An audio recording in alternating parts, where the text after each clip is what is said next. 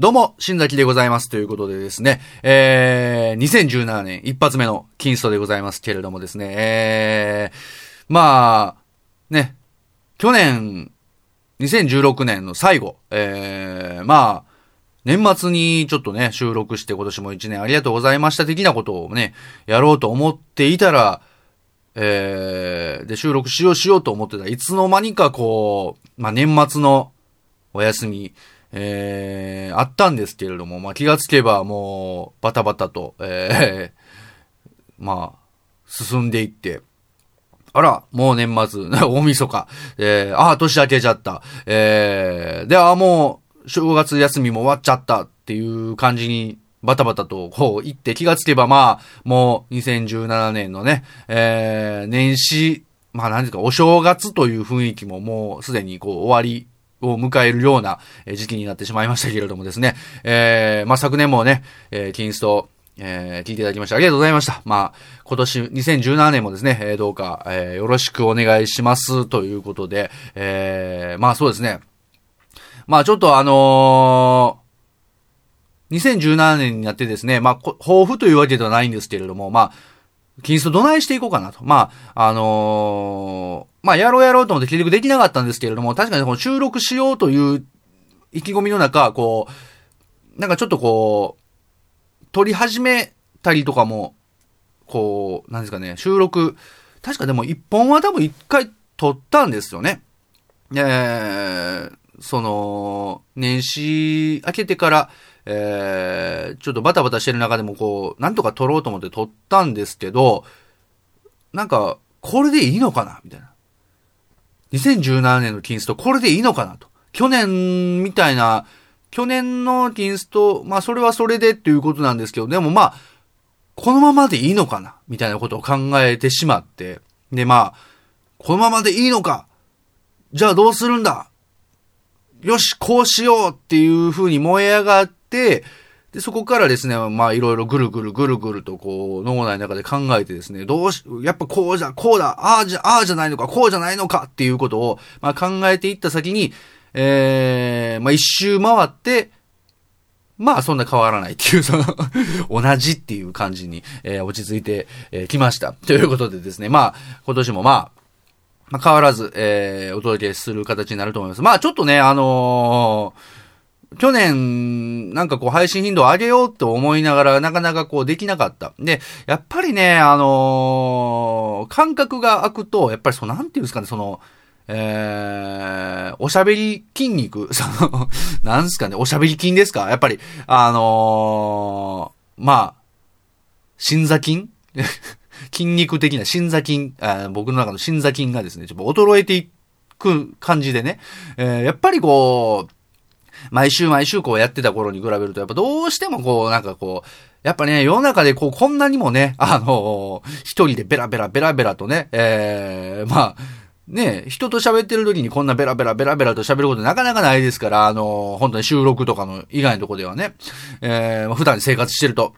なのでね、やっぱりこう、やっぱどんどんやっていかないと、やっぱ継続していかないと、えー、やっぱ筋肉っていうのはね、衰えていくんじゃないかと思いますんでね、今年はね、まあ、心座筋、えー、おしゃべり筋の、えー、まあ、ね、維持というかね、さらに鍛えていくためにもね、えー、収録は、えー、しっかりとちょっとこう、やっていきたいなというところが、まあ今年の抱負でございますかね。えー、というわけでですね、まあ、あのー、できる限りね、えー、まあ配信していこうかなと思っておりますので、えー、今年もどうか、えー、よろしくお願いしますということで、えー、それでは、2017年一発目の放送を、始めていきましょう。関西発、新崎がお送りする感染系、神々トークバラエティポッドキャスト、新崎ストリーム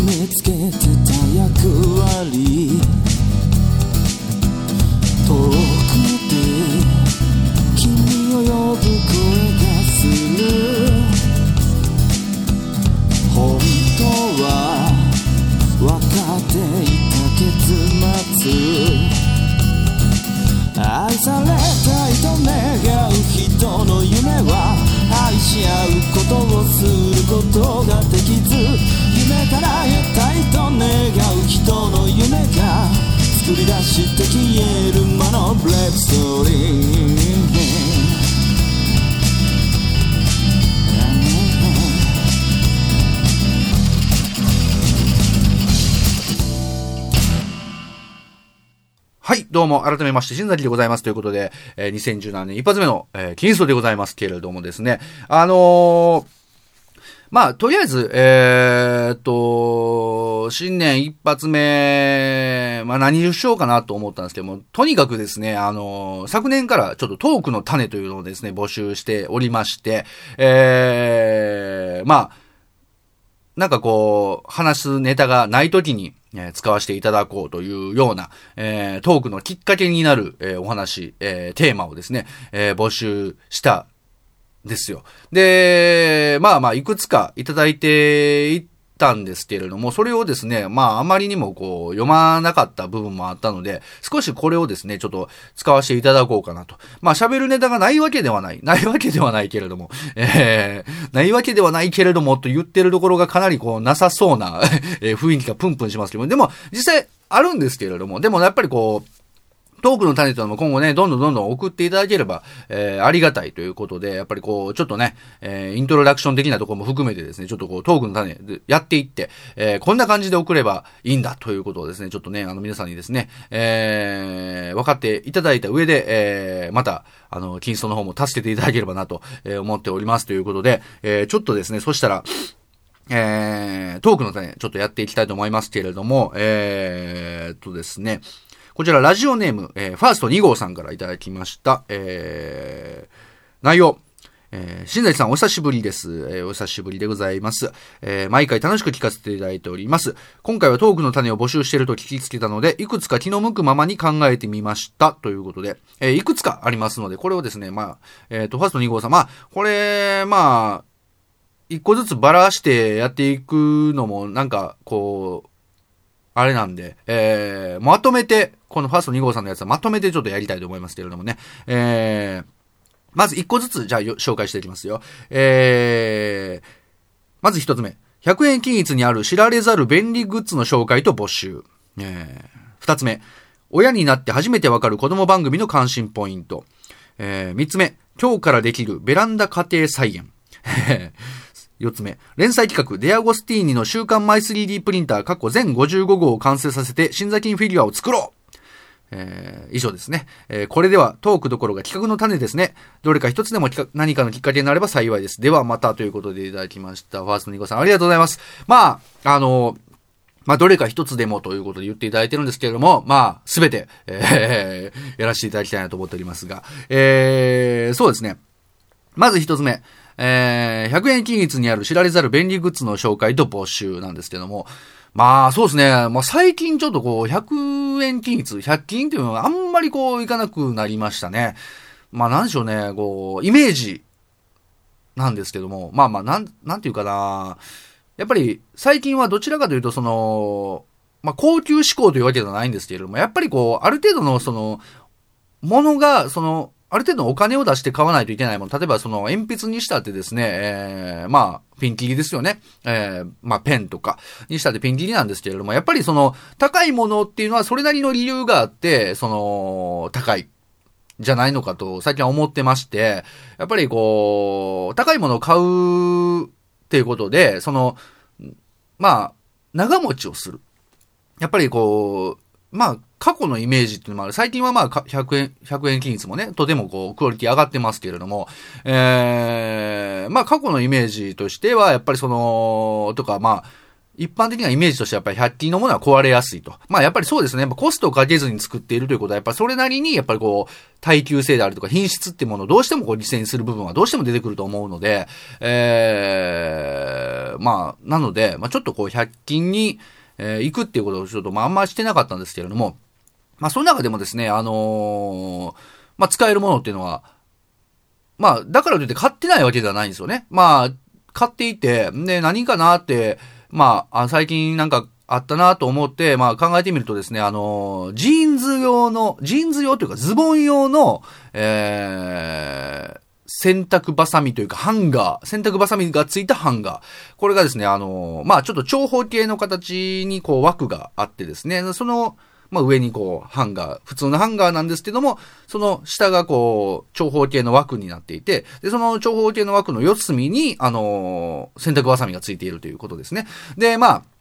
これをですね、まあ、その洗濯バサミを、このズボンの、あの、ウエストのところの四隅にこうかけるとですね、つけるとですね、まあ、あの、ちょうど筒状に空間が生まれると、そのズボンの中に。で、それで、あの、干すとですね、まあ、とても、まあ、乾きがいいと。まあ、特にこの季節なんかはですね、あの、僕、まあ、去年からですね、あの、ジーパンを、にとてもハマりまして、えー、ジーパンを買って、で、やっぱりこう、洗って育てるっていうね、えー、ポリシーがありますのでですね、まあ、とにかくこう、ちょっとこう、汗かいたなとか、ちょっと汚れたなと思ってすぐに洗ってですね、で、干すんですけれども、まあ、夏場とかやったらまあまあ、あのー、乾いていたんですけれども、ただその冬場になると、どうもやっぱりね、気温の問題もあって乾きが弱かったりするんで、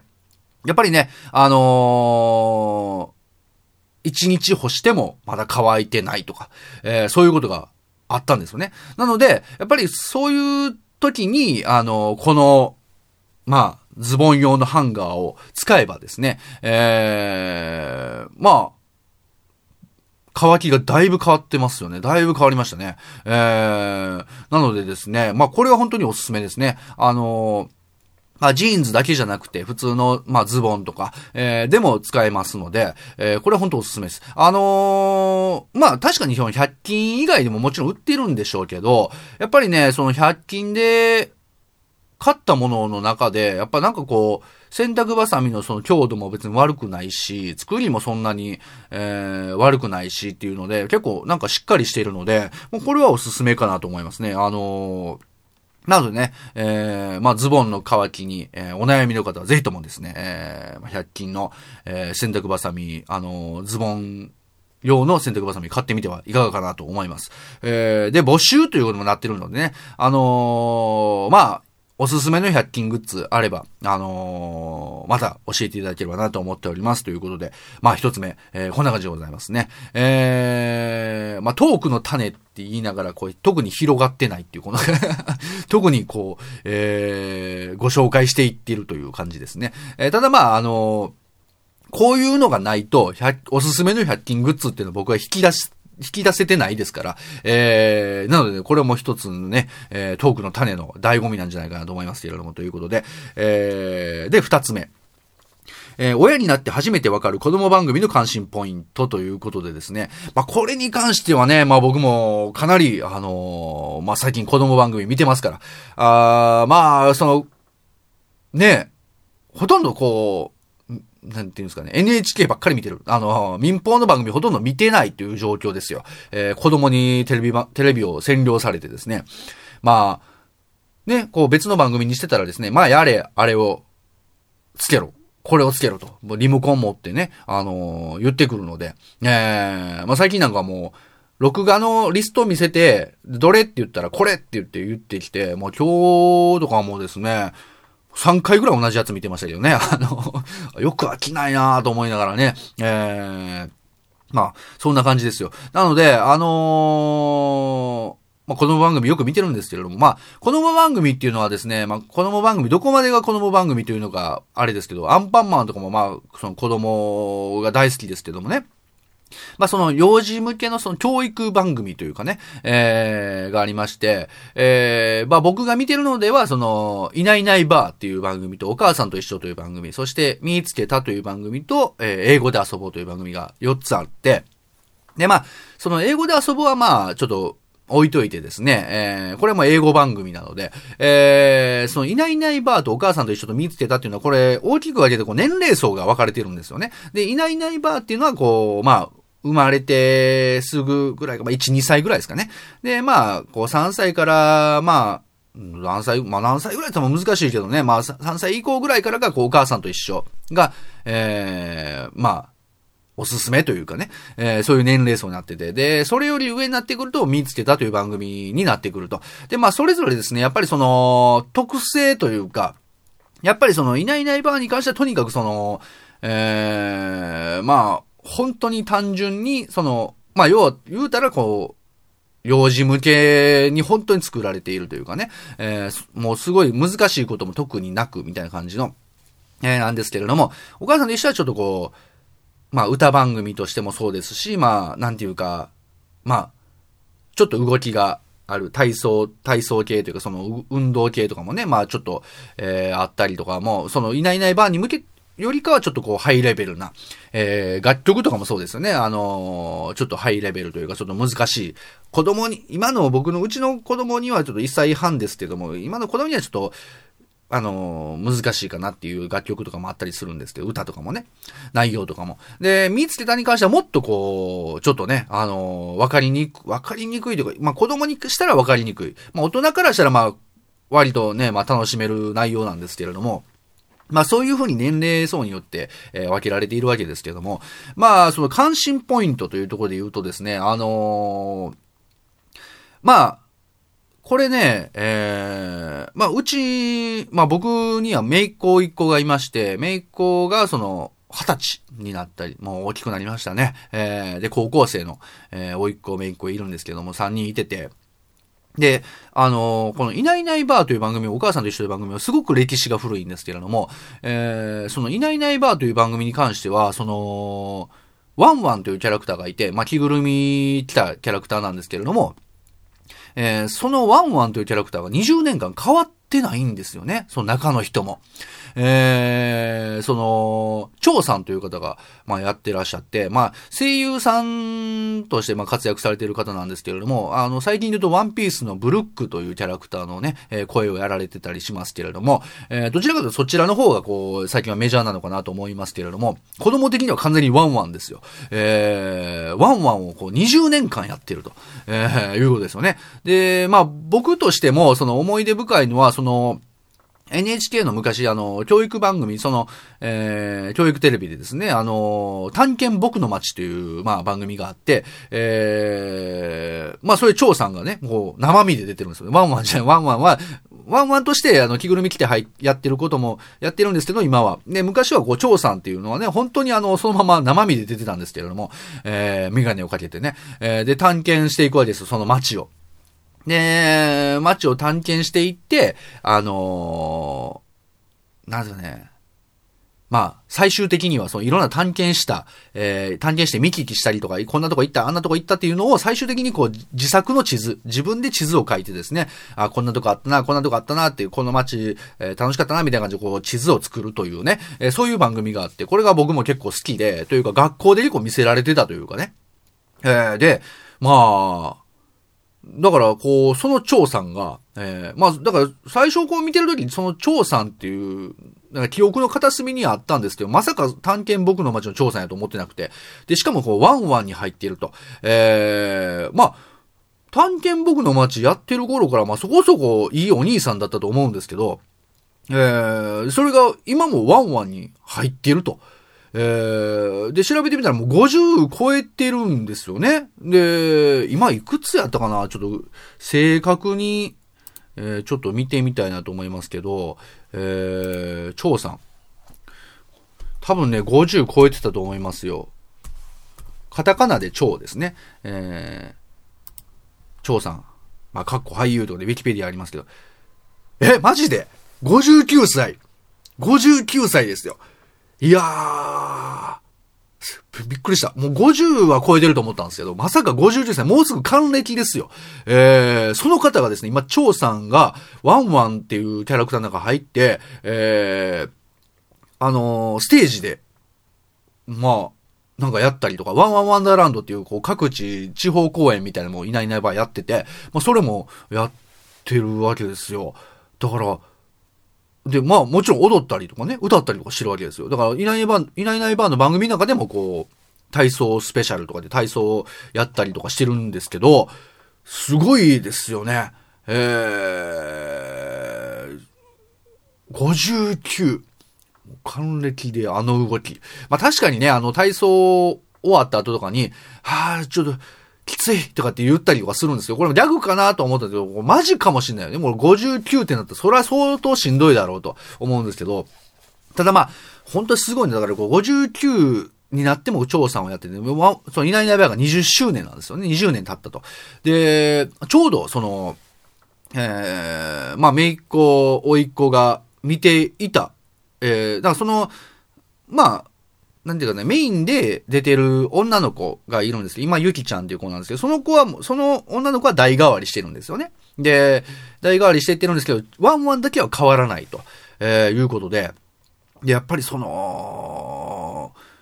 だからその、うちのめいっ子とかがいないいないバーを見て育ってきたわけですよ。で、最近その、まあ、たまたま実家で集まった時とかに、その、うちの子に見せるために、その、いないいないバーを見せたりとかしてると、懐かしいって言うんですよね。だからやっぱその、ワンワンとか変わってなくて、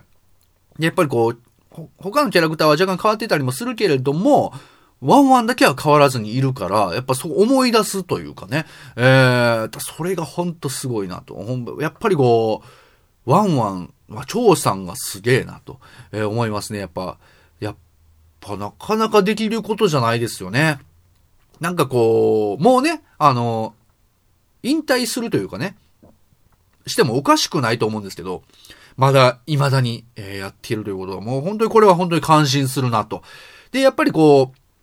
そうやってワンワンが変わらずにやっていてくれるからこそ、その、世代を超えた。やっぱお父さんお母さんもそうですよ。あの、うちの兄とかもそうですけど、やっぱいないいないバーとか子供に見せてたから、やっぱ自分も見てたわけですよ。その、見てたのが、そのままこう、なんていうんですかね、僕も今見るようになったっていう、この世代を超えたその、共通感というかね、があるっていうのはとてもこれはいいことだなと思うし、えー、いや、素晴らしいなと思います。まあ、番組がね、そのお母さんと一緒とかも番組が続いてるんですけれども、やっぱりお兄さんお姉さん変わってたりしますので、あのー、どこかしらこう、なんていうんですかね、番組としては一緒なんだけれども、まあ、内容というか、そのコンテンツもどうしてもその、まあ、なんていうか、昔思い出すなっていう感覚はちょっと薄れるのかもしれないですよね。ただ、その、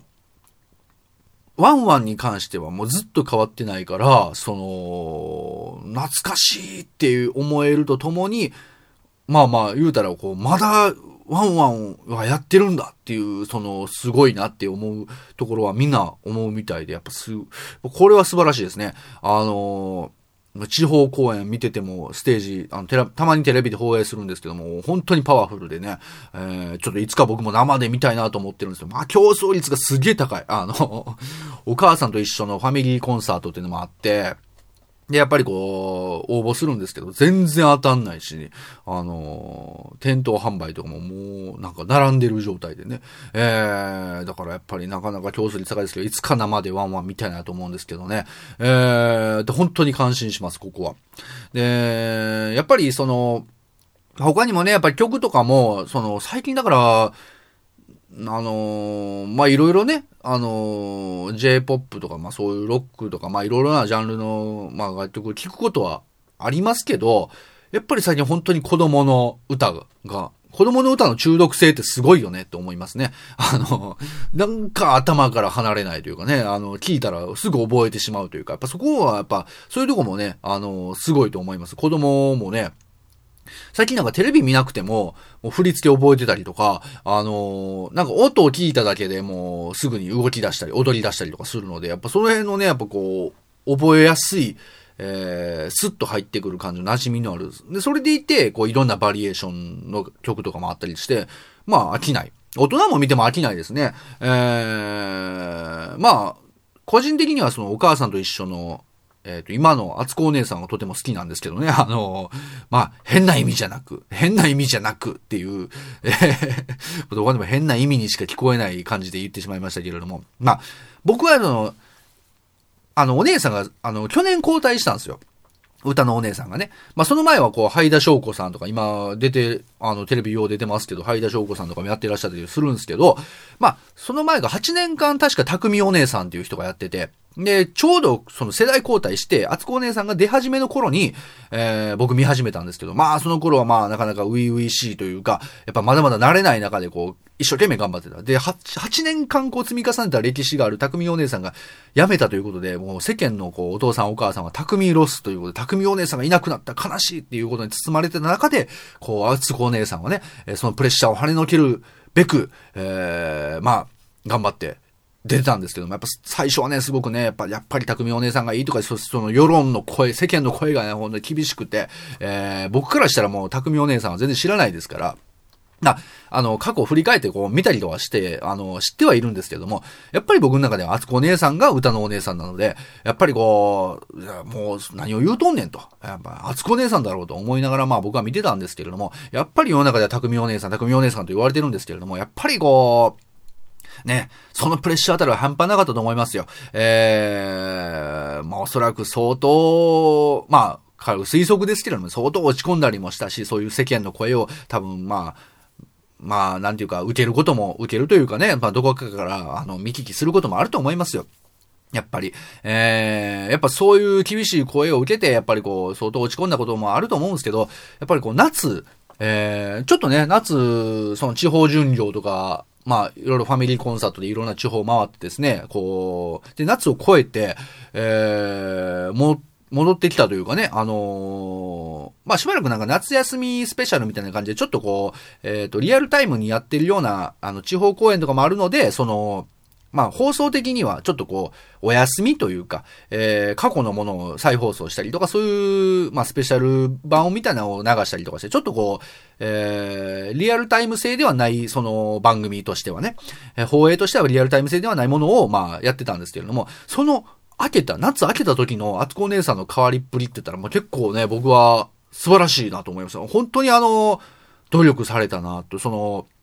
まあ、あの、偉そうですけれども、その、本当にそういうプレッシャーとかを、まあ、受けながら、その、なんとかこう、今の、えー、今は自分が歌のお姉さんだというところで、なんとかこう、その匠お姉さんという、えー、偉大な歌のお姉さんをですね、なんとかこう、超えるというよりかは、その、なんですか、自分なりに、こう、えー、消化して、えー、やっぱり厚子お姉さんが歌のお姉さんだよねって言われたいという気持ちってのなんかこう、現れてたような気がして、本当に、なんかこう、進化したなと。本当にすごくこう、成長されていて、あのー、それは本当に素晴らしいなと思いましたね。なんかこう、だからね、そういう部分も含めてね、あの、まあ、これはなんかこう、まあ、なんていうかな、ちょっとこう、旅行島というか、その子供の純粋的な気持ちでは全く、そういうとことは違うんですけど、やっぱなんか大人が見ても、やっぱそうやって、あの、楽しめる部分は、あの、サイドとしてね、まあ、そういう楽しみ方はどうかと思う部分も多少あるんですけれども、まあ、あの、そういうのもあったりとかして、まあ、面白く見てますね。あの、結局、その、まあ、子供番組を見るっていうので、その、子供だけじゃないじゃないですか。やっぱ大人も必然的に見ないといけないんですけれども、その大人が退屈するっていうのも、まあ、それはそれでこう、ダメなんじゃないかな。ダメというか、やっぱりこう、大人が退屈したら、やっぱ大人がこう、見る気をなくしてしまう番組であると、やっぱりそれはそれでこう、子供と一緒に楽しめないし、やっぱりこう、ファミリーコンサートとか行っても、やっぱりこ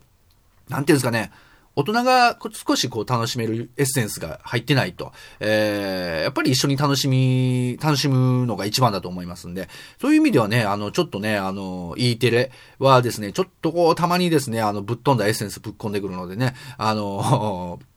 まあ、個人的にはですね、まあ、あの、ワンワンとかも、たまにこう、ちょっとね、あの、もう、中に入ってる長さんがもういい、あの、おじさんですから、たまにこう、親父ギャグみたいなの入れてきたりとか、あの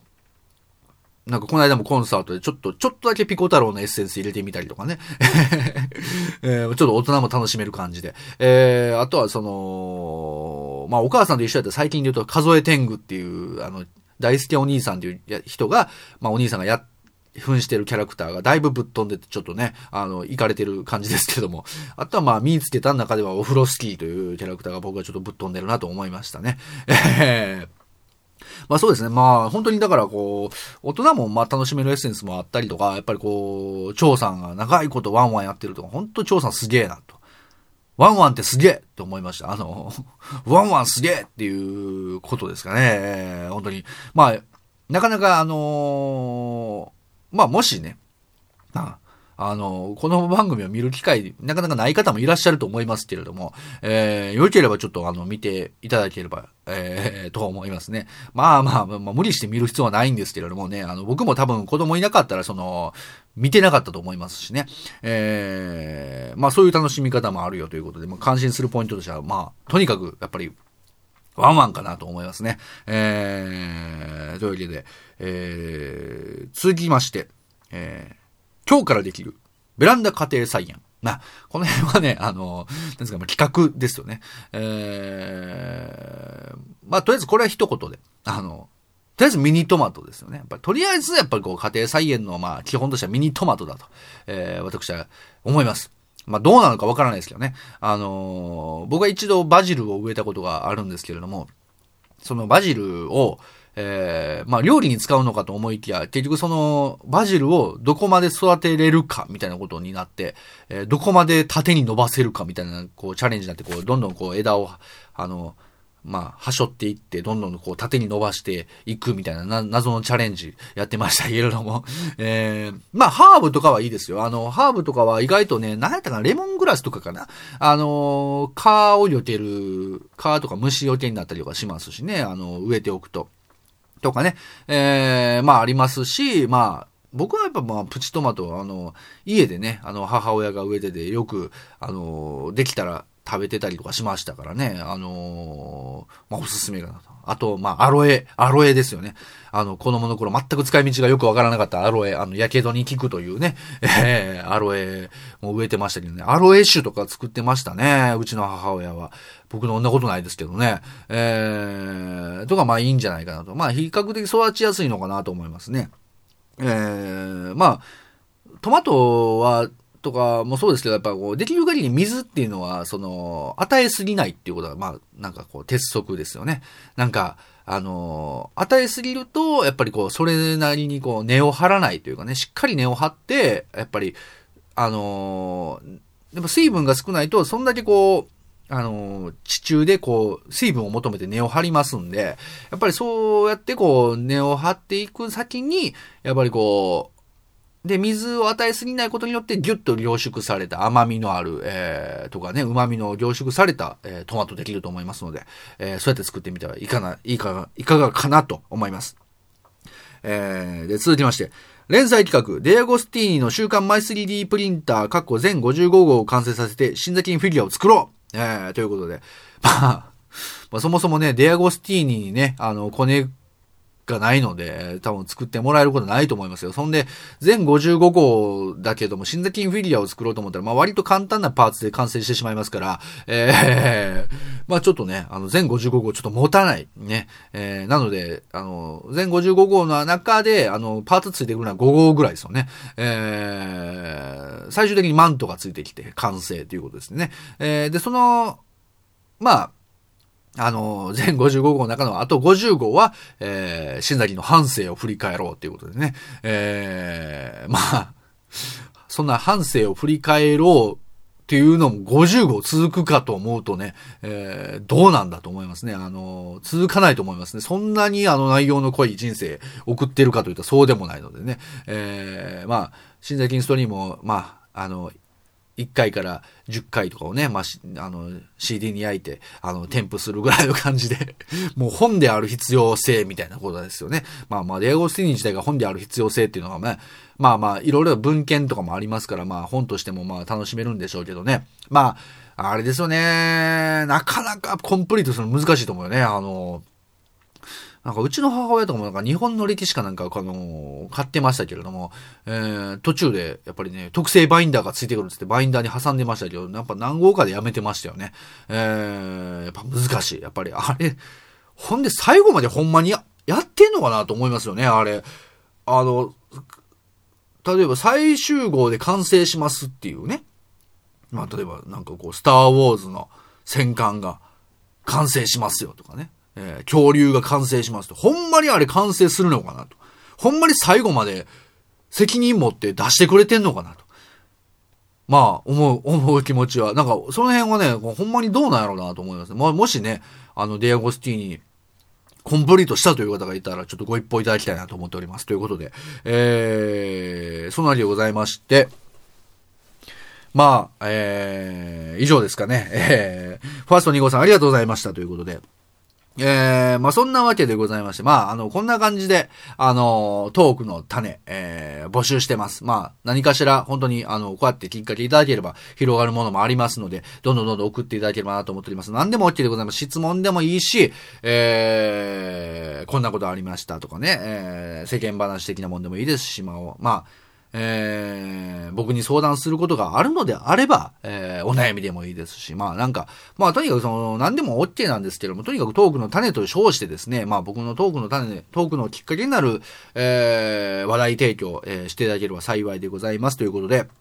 えー、宛先はですね、えー、新崎インストリームのサイトの方にありあります、えー、メールフォームからですね、お便りを送るにはこちらをクリックというバナーをクリックしてメールフォーム開きますので、そちらからラジオネーム、件名、内容とお書きの上送ってください。えー、ラジオネームはですね、省けるようにしてますので、えー、まあ、匿名で送りたい方は匿名で送っていただいても OK でございます。ということで、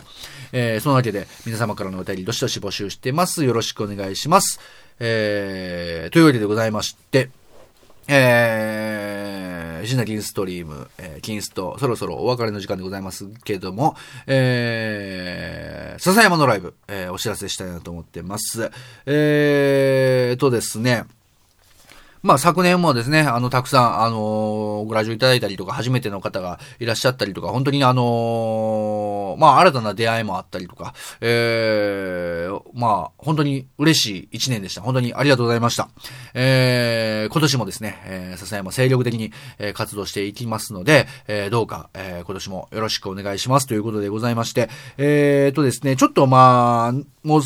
日付が差し迫っておりますけれども、えー、新年一発目のライブがですね、1月9日、えー、成人の日ですね、祝日、月曜日祝日、えー、ライフ201701ということで、まあ、定期公演っていうワンマンライブを、まあ、毎月毎月やってるんですけども、その定期公演ではまた一味違ったワンマンライブをお届けしますので、よろしくお願いします。えー、でですね、えー、定期公演がですね、1月21日、えー、土曜日、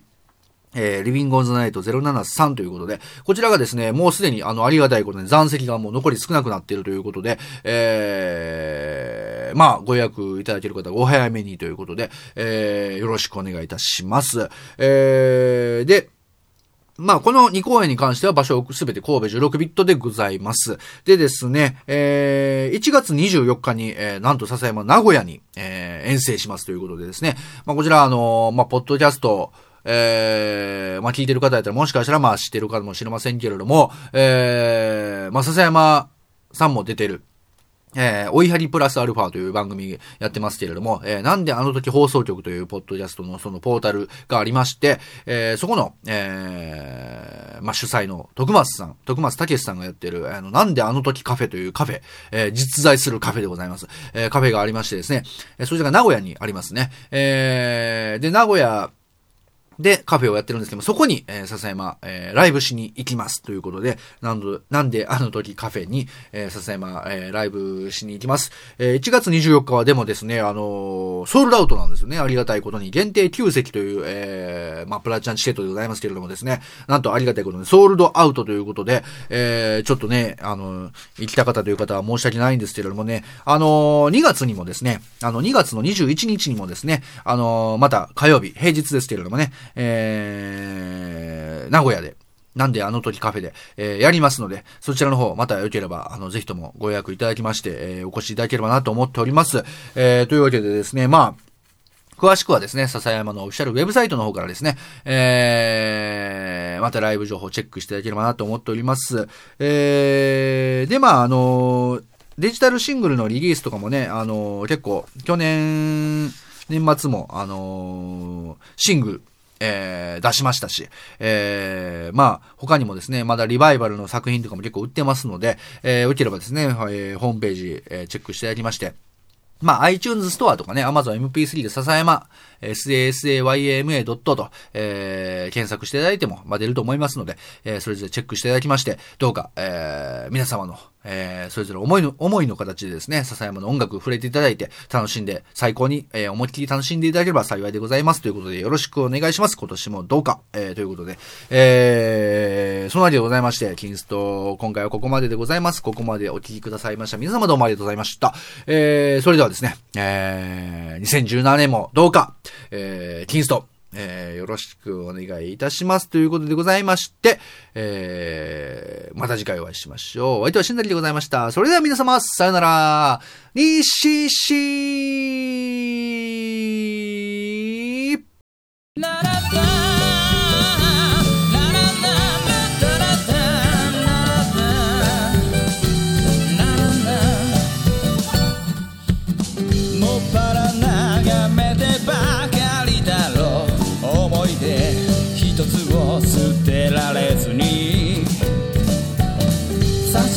死ぬまで暇つぶし。テントの中がまた愛しいかい。操る人形なんかじゃないと。言い切れないけど歯車じゃないわ。抱きしめたなら恋より早く。燃え落ちてしまう寂しさと。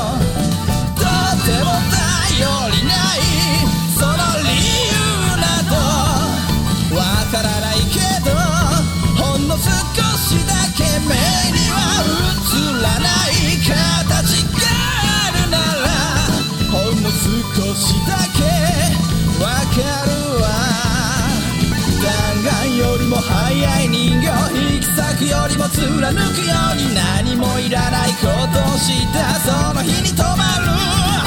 人間らしさを忘れた人人になりたい人形あなたを笑わせてみたい。